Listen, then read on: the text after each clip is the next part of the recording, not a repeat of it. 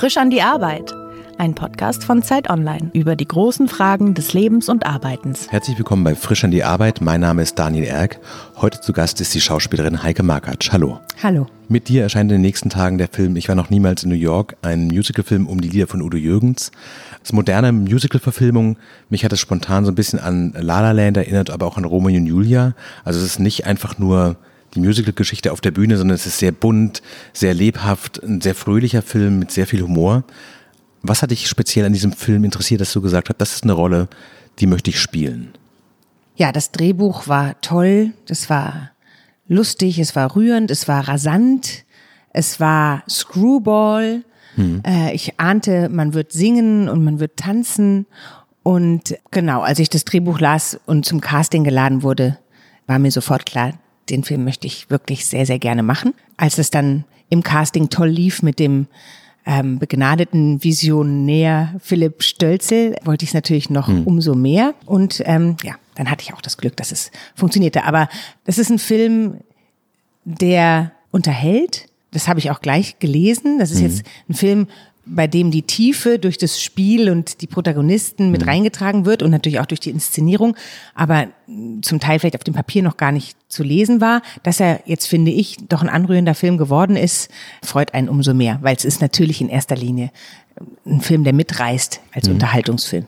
Wenn du so Drehbücher anguckst, wonach suchst du? Suchst du eher nach der Herausforderung, nach Dingen, die du noch nicht kannst und wo du merkst so, da muss ich mich ein bisschen strecken, bis ich all diese Disziplinen, was du gerade beschrieben hast, bis ich es so abdecke, dass ich da mit mir selbst zufrieden bin?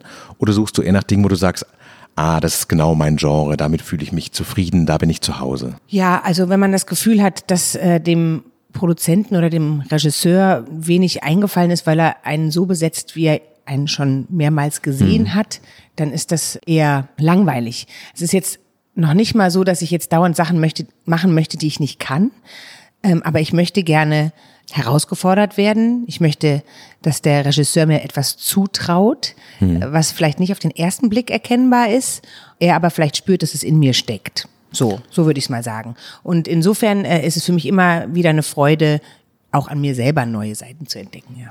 Gab es bei dem Film jetzt konkret was, wo du gemerkt hast, das macht, das kann ich besser als ich dachte, das macht mir mehr Spaß, als ich vermutet hätte und das war was, was ich noch nie vorher gemacht habe? Mm, also, ich habe schon gesungen, ich singe mhm. sehr gern. Ich bin keine begnadete Sängerin und deswegen habe ich das auch da wieder gemerkt, mhm. dass ich gerne singe, aber das Schauspielerische immer dabei sein muss beim Singen, damit es funktioniert. Mhm. So. Tanzen, ich tanze auch gerne, das war für mich jetzt auch keine Offenbarung, dass ich plötzlich getanzt habe wie eine junge Elfe oder so. Aber was ich, wo ich eigentlich auch schon wusste, dass es mir Spaß macht und dass ich es auch kann, aber was ich vielleicht schon länger nicht mehr gemacht habe und äh, wo ich merkte, das sollte ich aber öfter machen, ist das Genre Co Comedy. Also ja. dass es Kom Komödie ist und ein Timing voraussetzt, dass mir das irgendwie gegeben ist, dass ich Spaß an Comedy-Timing habe. Und ähm, ich mache auch gerne Dramen und äh, liebe Filme, die ja die menschliche Psyche durchleuchten. Aber ich liebe auch Comedy. Ja, und das habe ich nochmal neu erkannt da. Sind das denn Dinge, auf die du dich ja nochmal speziell vorbereiten musst, dass du merkst, was, oh, in den letzten Jahren habe ich sehr viele Angebote angenommen, die sich eben im Bereich Drama bewegen. Und wenn ich jetzt Comedy mache, dann muss ich auf ganz andere Sachen achten. Also gibt es sowas wie Hausaufgaben, die du hast, bevor der Dreh anfängst und sagst so, okay, das muss ich mir echt nochmal anschauen. Da schwimme ich noch ein bisschen? Ja, also natürlich macht man Hausaufgaben vorher und beschäftigt sich mit dem Genre, mit der Rolle, in dem Fall auch mit dem Tanzen und dem Singen. Mhm.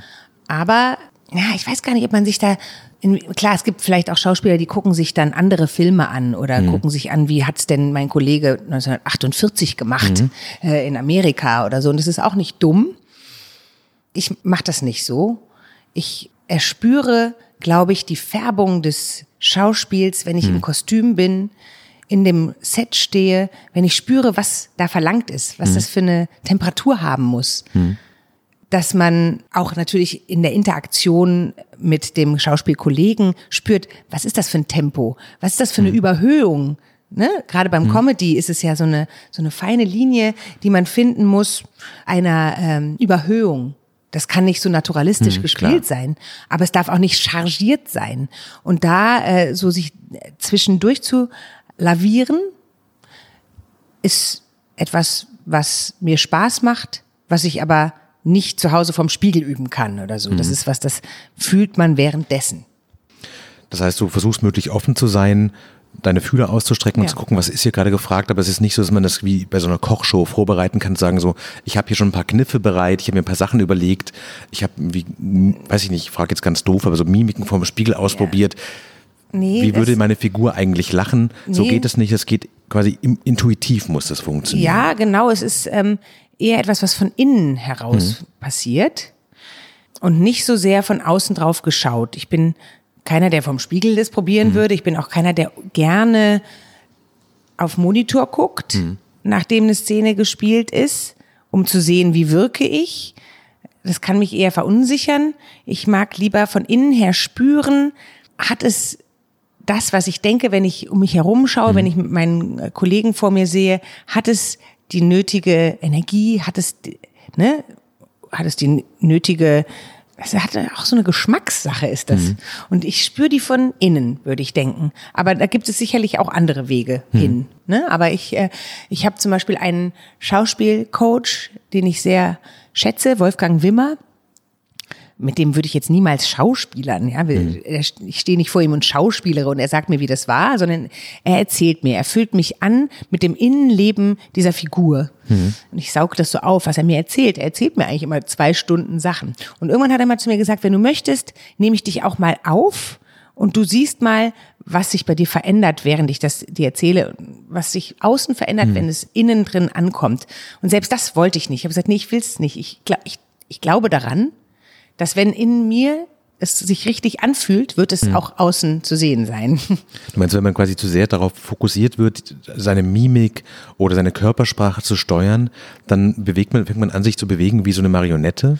Und aber wenn man quasi dem Gefühl nachgeht, dann wird es authentisch, weil man dann wirklich in die Person reingeht, wenn man sie von innen raus spielt. Das, davon gehe ich absolut aus. Also es gibt sicherlich Schauspieler und auch Techniken, die sich sehr viele so Gimmicks einfallen lassen und so. Und ähm, vielleicht kann man das auch on, on top noch machen. Ne? Aber eigentlich glaube ich sehr daran, dass eine innere, ein inneres Gefühl sich nach außen transportiert, während wenn du versuchst, ein inneres Gefühl äußerlich darzustellen, das immer irgendwie leer sein muss. Man kennt das ja auch, wenn man, also ich bin gar kein guter Schauspieler, ich merke das auch immer wieder, wenn ich versuche, irgendwas zu machen, man merkt das Mechanische sofort und das ist, glaube ich, auch die große Kunst daran, die Rolle zu spüren und dann zu spielen und nicht die Rolle zu spielen. Ja, wahrscheinlich. Die Rolle, die du spielst, ist Lisa Bartberg, eine Moderatorin, die in dem Film relativ kühl beginnt und dann im Verlauf der Reise Dinge über sich selbst herausfindet. Hat dich an dieser Figur was interessiert, an der Entwicklung was interessiert? Oder ist das quasi gar nicht der entscheidende Punkt, wenn du so ein Drehbuch aussuchst, welche Rolle du genau spielst? Es ist nicht der entscheidende Punkt, welche Rolle ich spiele, tatsächlich. Denn wenn mir ein Gesamtprojekt gefällt, würde ich wahrscheinlich in fast jeder Rolle was finden, was in mir resoniert. Also ich gebe der Rolle natürlich dann das, was ich daran verstehe.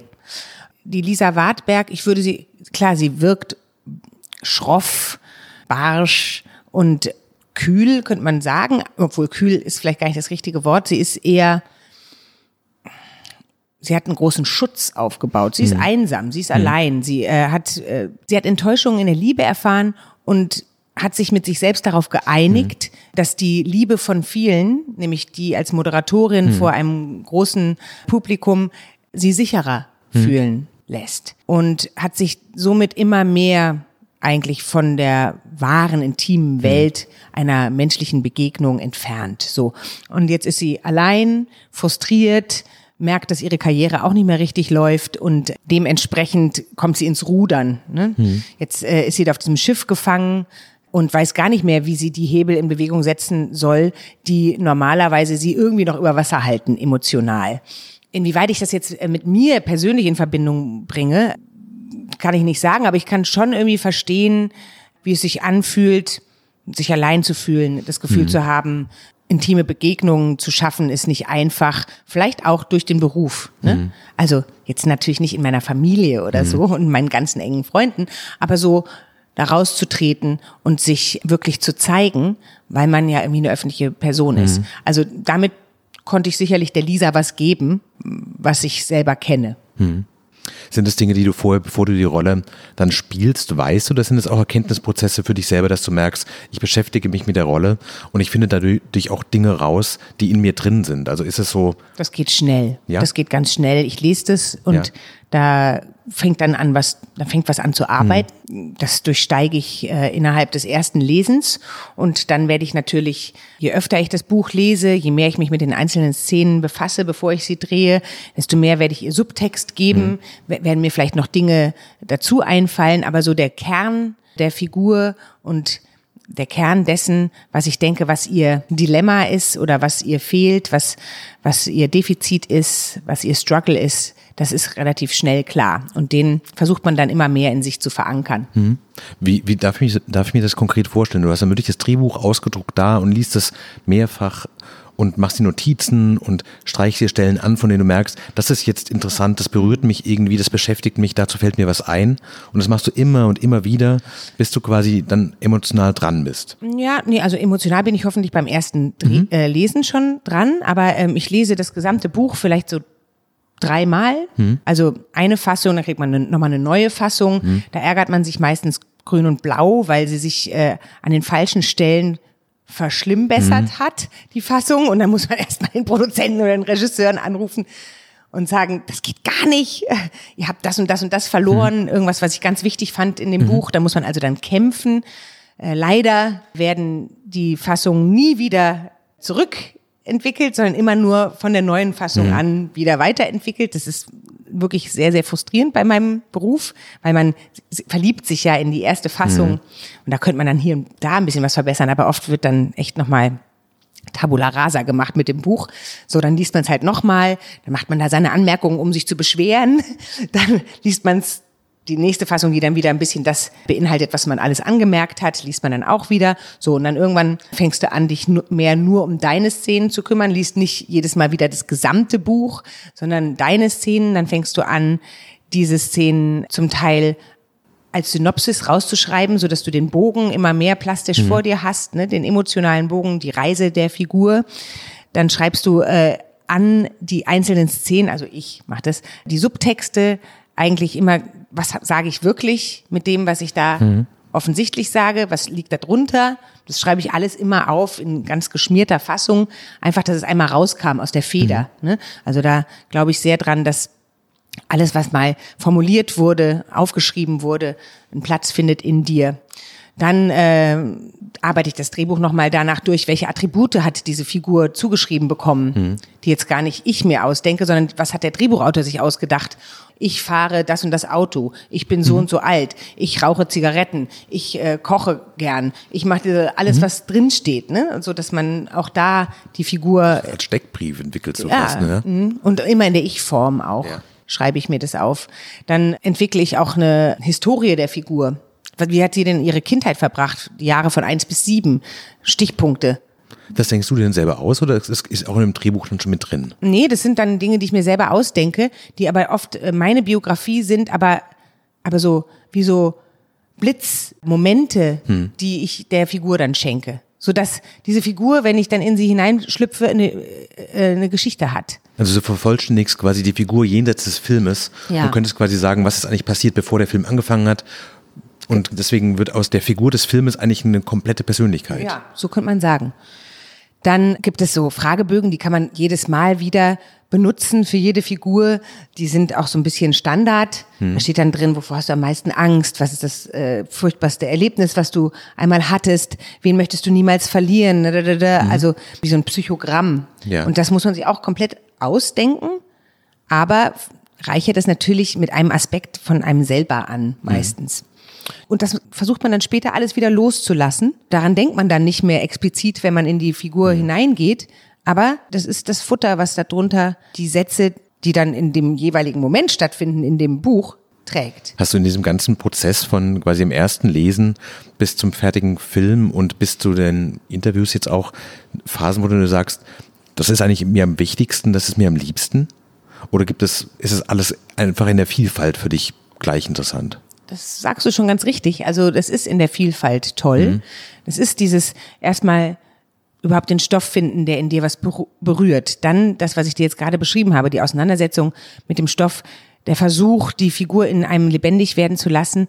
Dann natürlich morgen zum Beispiel fange ich wieder an zu drehen. Erster Drehtag, aufregend. Man kennt die ganzen Leute noch mhm. nicht. Mhm. Man kommt in diese neue Situation. Man ist einerseits ganz für sich, andererseits muss man connecten mit all diesen fremden Menschen und auch mit den fremden Schauspielkollegen, die man vielleicht zum Teil mhm. auch gar nicht kennt und dann das erste Mal mit ihnen spielt und trotzdem da eine große Intimität und Verbindung mhm. stattfinden muss und dann liebe ich auch am Drehen, dass ich mal weg bin von zu Hause und in mich hineinfühlen und spüren mhm. kann.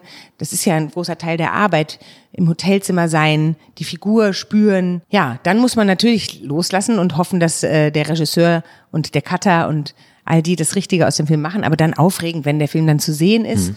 Und das, was ich jetzt tue, nämlich äh, ich war noch niemals in New York zu promoten, das macht auch Spaß. Also vor allen Dingen, wenn es ein Film ist, an den man selber glaubt mhm. und wo mhm. man das Gefühl hat, wow, wir haben alle zusammen was Tolles erschaffen oder so, dann fällt es einem auch leicht. Dann sind das so, so Lorbeeren, die man mitnimmt. Manchmal ist es auch ein bisschen ein Kreuz, wenn man das Gefühl hat, oh, mhm. das war jetzt vielleicht, aber selbst dann ist es so, wenn man seine eigene Arbeit gewissenhaft gemacht hat, dann hat man sich selber nicht so viel vorzuwerfen und dann kann man auch erhobenen Kopfes durch einen Misserfolg gehen. Hm. Was ist für dich das größte Glück am Arbeitsplatz? Sind das die Tage, die so locker easy laufen und du merkst, ich habe das alles total im Griff?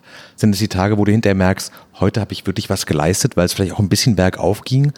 Oder sind es einfach die Tage, wenn so die Harmonie im Team am größten ist und das alles so eigentlich wie in einer schönen Tanzszene funktioniert? Nee, die Harmonie im Team ist mir relativ zweitrangig. Also mir mhm. ist auch, ich finde auch, dass ein Regisseur muss jetzt auch nicht die ganze Zeit harmonisch sein und nett. Also ich ähm, kann mit einem, äh, mit einem Regisseur gut arbeiten, der äh, genau weiß, was er will oder sich sehr freut über das, was ihm gegeben wird und äh, seine Vision da vervollständigt sieht oder eben halt auch nicht und dann darum kämpft.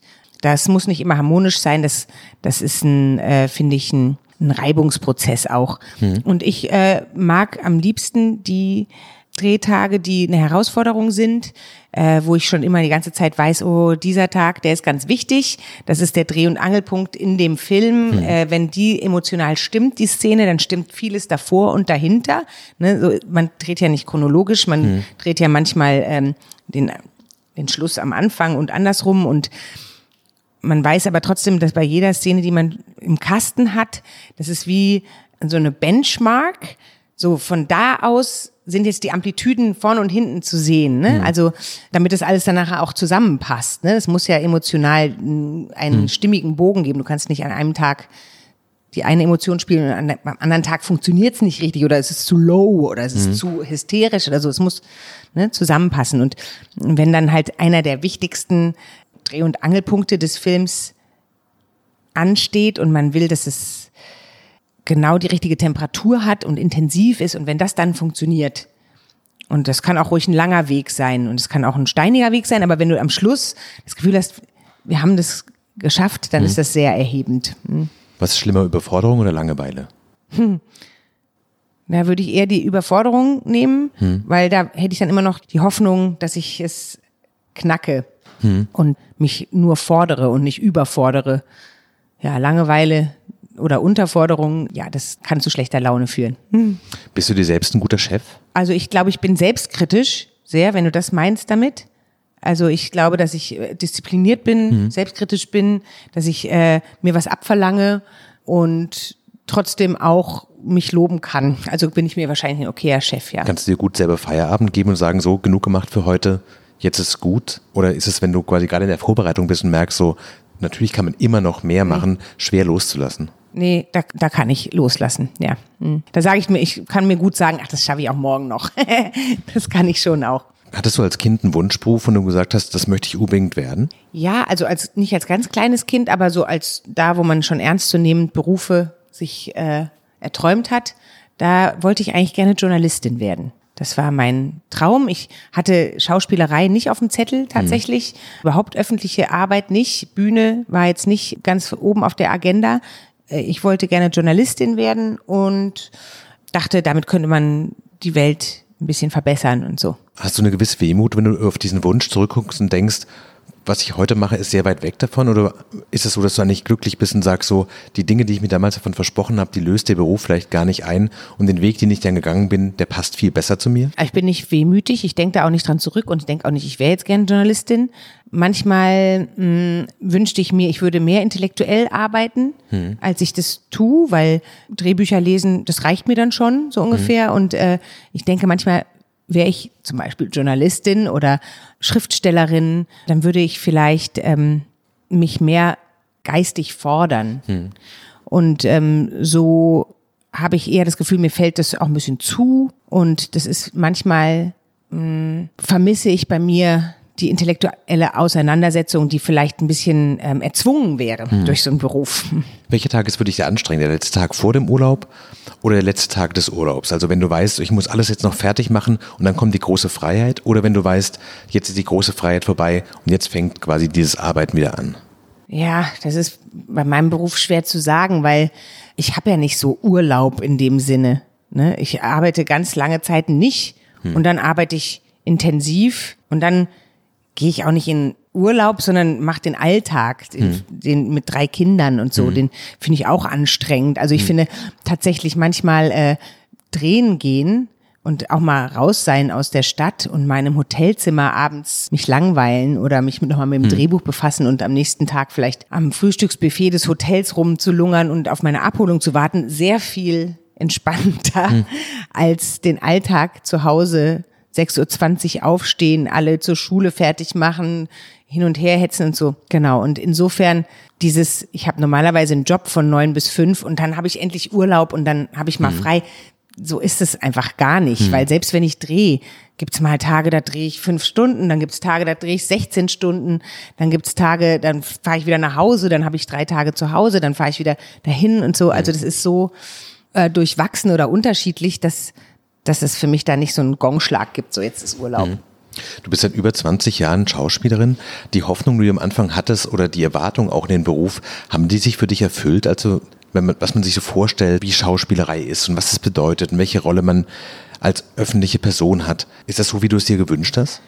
Ich glaube, ein, eins meiner Geheimnisse, wieso ich ganz gut durch diesen Beruf bis jetzt durchgekommen bin mhm. und ähm, auch so charakterologisch vielleicht das alles gut verpacken konnte für mich, ist der, dass ich da wirklich sehr wenig Erwartungen hatte. Mhm. Ähm, ich bin jetzt in meinem Beruf so ein bisschen wie die Jungfrau zum Kind gekommen, dass ich ähm, zwar bei Viva gearbeitet habe, aber selbst das habe ich ja nicht angestrebt, sondern das äh, war Holter die Polter und plötzlich stand man da und wusste nicht, was man erwartet oder was man äh, sich wünscht, sondern man hat es ausgefüllt oder selber mit sogar äh, geshaped. Ne? Man hatte schon das Gefühl, man kann das auch ein bisschen mitformen, was da mhm. noch eigentlich gar nicht bestand, nämlich dieser junge neue deutsche Musiksender. Und dann gab es ja auch den jungen deutschen Film noch gar nicht so wirklich. Mhm. Und meine erste Rolle, Männerpension mit Detlef Buck, das war ein Spiel, eine Spielwiese. Ich habe das mal ausprobiert und mhm.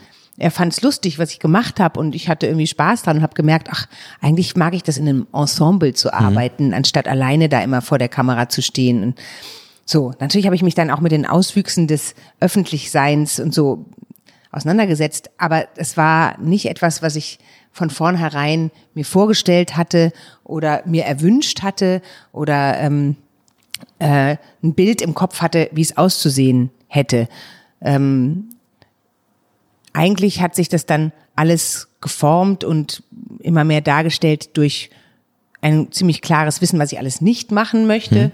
Und dadurch hat sich mein Weg dann entwickelt. Aber es war nicht so, dass ich sagte, so, so wünsche ich es mir, das wäre toll und hm. das würde ich gerne mal spielen oder so würde ich gerne gesehen werden oder hm. so. All das äh, war nicht der Fall und insofern kann ich nur sagen, dass es sich positiv eingelöst hat, weil ich meinen Weg immer noch meiner Meinung nach ziemlich selbstbestimmt gehe mhm. und immer noch ohne vers zu versuchen, Erwartungshaltungen von anderen zu erfüllen und meine eigenen sich auch immer noch ändern dürfen. Du hast vorhin erzählt, wie intensiv die Vorbereitung ist und auch so ein bisschen angedeutet, wie lang die Tage dann sind, wenn man beim Dreh ist. Gibt es darin Momente, in denen du denkst, so ein ganz normaler Job, bei dem man einfach hingeht, die Tagesstimmung wie es einem eigentlich gerade geht, wie die Nacht war, diese ganzen Dinge irrelevant sind, weil man von neun bis fünf da ist.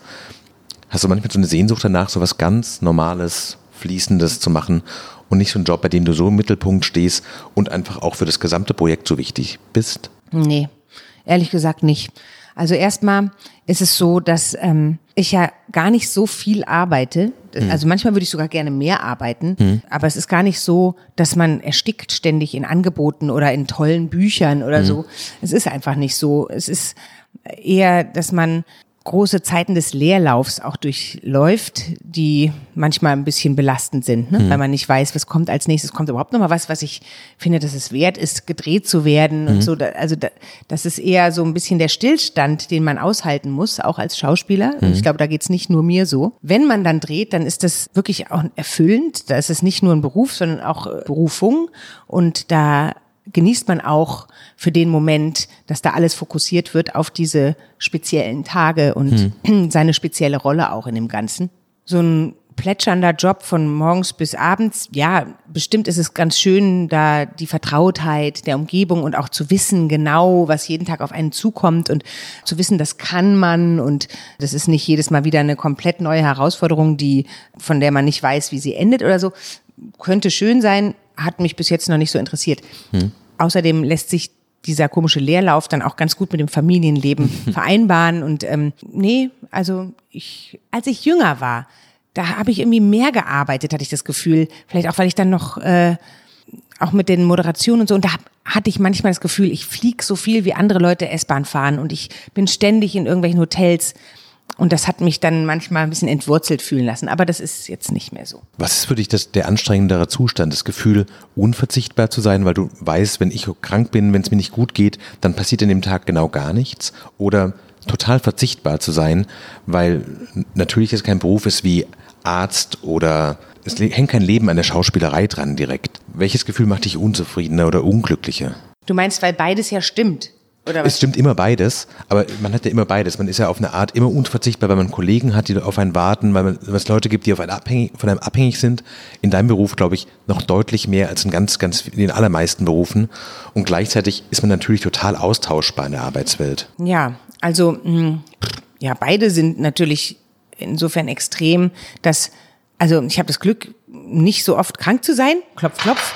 Ähm, aber stimmt, wäre ich krank, würde mich das, dann würde ich wahrscheinlich trotzdem zum Dreh gehen, zum Beispiel. Also man ist ungerne während des Drehzeitraums not available, weil da weiß man, dass alles auf den Kopf gestellt wird. Und deswegen ist man available. Also ich glaube, das gibt's gar nicht, die Frage. Also ich weiß nicht, Das was passieren müsste. Es Ja. wird, man geht zur Arbeit auch mit Fieber oder so. Weil das da hängt so viel dran, wenn du an dem Tag nicht kommst. Das was ist, da würdest du dich niemals gehen lassen, hängen lassen. Also ich jedenfalls nicht. Und ich glaube eigentlich auch Kollegen Aber nicht. das ist nichts, was, also ich merke bei mir manchmal, dass solche Situationen mich total stressen und dann wird mein Schlaf davon beeinflusst. Ist es für dich sowas, was man, was du gewohnt bist, zu wissen, das ist so, in dieser Zeit muss ich funktionieren, das muss klappen und damit gehst du dann auch dann trotzdem ruhig durch den Tag oder merkst du diesen Druck auch körperlich? Nee, das merke ich nicht, den Druck. Das ist mir ganz klar. Das setzt mich auch nicht unter Druck, weil es wird so sein. Ich Ja. gehe zum Dreh. Und dieses äh, verzichtbar zu sein, das ist auch was, was ich gelernt habe zu akzeptieren. Das merkt man ja schon daran, dass man zu einem Casting geht und dann ist für die gleiche Rolle, sind dann halt zehn Frauen oder fünf oder weiß ich nicht wie viele. Alle spielen es komplett unterschiedlich. Jede macht's gut auf ihre Art und Weise und wird's die eine nicht, wird's die andere toll machen. Und wird das toll mit einer anderen Färbung machen. Und es wird äh, wahrscheinlich im Gesamtbild auch funktionieren. Vor allem, wenn es ein guter Regisseur ist und der Kameramann toll, man ist ja eh nur ein Mosaikstein in dem Ganzen. Und ähm, das ist manchmal, wenn man zu einem Casting geht, weiß man, die Chancen, dass ich das bekomme, die sind genau aufgeteilt zwischen diesen, wie viele Frauen da sind. Weil alle was anderes da dazu bringen. Und das ähm, kann einen aber auch wieder entspannen eigentlich, weil man weiß, man kann es nicht alles sein. Ich kann nicht braunhaarig, korpulent und äh, ein ganz anderer Typ sein. Ich kann vielleicht nicht, ich kann einiges halt einfach nicht und das waren jetzt nur so Äußerlichkeiten, aber auch innerlich kann ich einiges nicht und ähm, das beruhigt eigentlich dann wieder, weil man let it go. Du weißt, wenn du es nicht kriegst, diese Rolle, dann wird es schon richtig sein, dass es so ist. Wer ist denn bei diesen ganzen Sachen strenger mit dir? Sind es die, äh, ist es die Regie oder bist du strenger mit dir? was seine Schauspielerei betrifft? Das kommt immer drauf an, ne? Es kommt immer auf den Regisseur an. Es gibt Regisseure, die kümmern sich eigentlich gar nicht äh, um den Schauspieler und äh, reden nur mit dem Kameramann und sind sehr visuell und überlegen sich die ganze Zeit, dass die Vase da hinten nicht im Bild stehen darf. Und dann kriegt der Setdesigner wahrscheinlich eher einen Rüffel und die Schauspieler lässt er so machen. Und dann gibt's welche, manche ähm, Regisseure proben ganz viel und machen es wieder und wieder und ja, und bringen das so aus dir heraus. Das ist ganz unterschiedlich. Was findest du besser, einen klaren Chef zu haben, der dir sagt, was du tun sollst, oder dein eigener Chef zu sein und selber quasi zu entscheiden und zu sagen, ich mache das so, ich möchte das so machen und ich möchte gar nicht, dass jemand so stark reinspricht? Ja, eigentlich macht es schon mehr Spaß, da einen Partner zu haben in Crime, nämlich den Regisseur, jemanden zu haben, der so lange äh, mit dir, zu, es ist ja mit dir zusammen. Es ist ja nicht so, dass er irgendwie einfach sagt, mach's so, sondern er sucht es ja mit dir zusammen und äh, wenn du es dann nachher getroffen hast, dann hast du das Gefühl, du warst zwar irgendwie so Werkzeug für, sein, für seine Ideen, aber das ist man dann auch ganz gerne.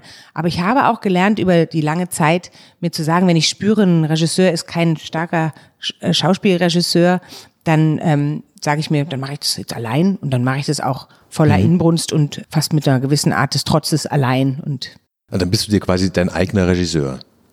Äh.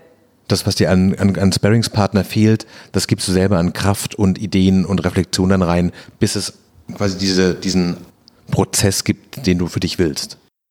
Genau, also ähm, man verlässt sich dann in manchen Zusammenarbeiten sehr auf sich selbst. Ja. Ist die Aussicht, irgendwann nicht mehr arbeiten zu müssen für dich, also quasi im Sinn von der Rente oder sowas, ist es für dich ganz schrecklich, weil das sowas ist, was dich auch als Person auszeichnet, weil du es so gerne machst? Oder ist die Perspektive irgendwann einfach zu sagen, ich bin damit auch durch, ich muss das nicht mehr machen, eigentlich eine große Erleichterung? Nee, ähm, ich hoffe, das ist ja so eine Art von Beruf, auch ganz alte hutzlige Omis bra braucht ja der Film ab und zu. Ne? Ähm, also da kann man schon hoffen, dass man ähm, vielleicht der eigenen Kraft entsprechend hier und da immer noch spielen wird. Ne? Ich glaube, das wäre schade, wenn man das aufgibt. Ich sehe auch keinen Grund darin. Und äh, insofern hoffe ich, dass man kreativ bleiben kann bis ins hohe Alter und vielleicht dann irgendwann später noch mit weniger mh, Druck irgendwas am Laufen halten zu müssen, sondern dann wirklich immer selektiver und nur für die eigene Freude. Aber also, dass man sich freut, irgendwann in Rente zu gehen, das, den Gedanken kenne ich jetzt nicht. Hast du über die Zeit seit Männerpension, also ich glaube, es sind jetzt mal 96 war das, sind das also 23 Jahre, haben sich dadurch Routinen für dich entwickelt, dass du weißt, wie das läuft und vermisst du manchmal quasi diesen Anfang, als alles noch ganz neu und ganz frisch war? Nee, den vermisse ich nicht, weil ich finde, alles, was ich gelernt habe in den letzten 23 Jahren, ist ja eine Bereicherung. Es ist nicht so, dass man denkt, ah, es läuft immer gleich, sondern ich weiß eher, es kann auch so laufen. Oder äh, ich wünschte mir, es würde so und so laufen. Also ich habe Vergleichsmöglichkeiten. Die sind ja eh alle unterschiedlich. Die Drehs ansatzweise unterschiedlich. Alle Figuren sind unterschiedlich, die du spielst. Alle ähm, Positionen innerhalb des Films, die du hast, sind unterschiedlich. Es ist sozusagen immer wieder was, worauf du dich neu einstellst, aber irgendwie zu wissen, wie es laufen könnte und dass du alles dafür tun wirst, dass es da und dahin kommt, das finde ich eigentlich eher ein, eine souveräne und dann halt auch der Arbeitserfahrung angemessene Position, in der man dann ist. Wenn der Film Ich war noch niemals in New York jetzt in die Kinos kommt, dann kommt ja erst auch die große öffentliche Rückmeldung und das Feedback des Publikums und der Kritiker. Ist, die, ist das für dich wichtig?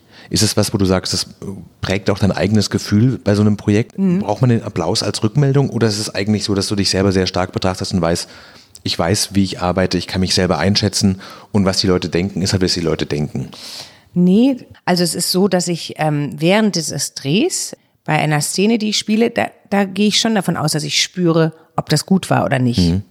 Ob da alles da war, was ich äh, fand, was ich der Szene geben sollte oder nicht. Aber was den gesamten Film angeht, da bin ich sehr unsicher mit meiner eigenen Betrachtung. Ich, wenn ich einen Film das erste Mal sehe, gucke ich nur mich an. Ich verstehe oft die Handlung gar nicht, weil ich nur gucke, wie mache ich das? Wie sehe ich da aus? Wie habe ich mich an dem Tag gefühlt? Stimmt, das merkt man. Also ich bin so krass auf mich fokussiert, dass ich gar nicht mehr weiß, ob der Film in sich funktioniert. Ne? Dann, wenn ich den das zweite Mal gucke, wird es ein bisschen besser. Meistens gucke ich ihn aber gar nicht viel mehr. So, das äh, führt oft dazu, also ich muss sagen, jetzt bei Ich war noch niemals in New York, das ist ein bisschen eine Ausnahme, weil der hat uns wirklich so viel Freude gemacht, als wir den das erste Mal schon guckten, ich und meine Schauspielkollegen. Das ist, das ist ungewöhnlich. Normalerweise geht es mit Unsicherheiten einher und dann guckt man zu den Leuten außen und wünscht sich ein Feedback und wenn alle einen Film toll finden, bei dem ich mir gar nicht so sicher war, dann finde ich ihn irgendwann auch toll. Hm. Und wenn alle einen Film schlecht finden, den ich irgendwie eigentlich ganz okay fand, dann trübt das auch mein Bild vom hm. äh, Film. Muss ich wirklich sagen. Also da, da bin ich ein bisschen abhängig von so einem Konsens, der da draußen dann hm. herrscht, was nicht toll ist, finde ich eigentlich schade. Ähm, aber wie gesagt, während des Drehs ist es nicht so. Aber danach ist es so, weil da halt dann noch viele andere Faktoren, auch die ja gar nichts mehr mit mir zu tun haben, hm. dazukommen. Genau, trotzdem finde ich, ist das nicht für mich der einzige Gradmesser, warum ich in einen Film reingehe, dass er später erfolgreich sein soll mhm. oder so. Das kann man eh nicht wissen. Da kann ich eh nur auf mich hören und auf ein Gefühl, was ich für den Stoff entwickle und dann sage, die Geschichte möchte ich gerne erzählen. Ich bin gespannt, wie die Rückmeldungen sein werden. Es ist ein sehr lustiger, sehr bunter Film geworden. Ich glaube, so viel kann man schon sagen, ohne zu viel zu verraten. Hm. Vielen Dank für deine Zeit. Das war frisch in die Arbeit heute mit der Schauspielerin Heike Markatsch, die jetzt im Kino zu sehen ist mit Ich war noch niemals New York. Schön, dass du da warst. Ja, vielen Dank. Hat Spaß gemacht.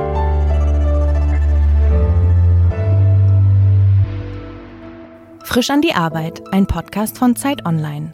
Konzipiert und moderiert von Leonie Seifert und Daniel Erck. Produziert von Maria Lorenz, poolartists.de.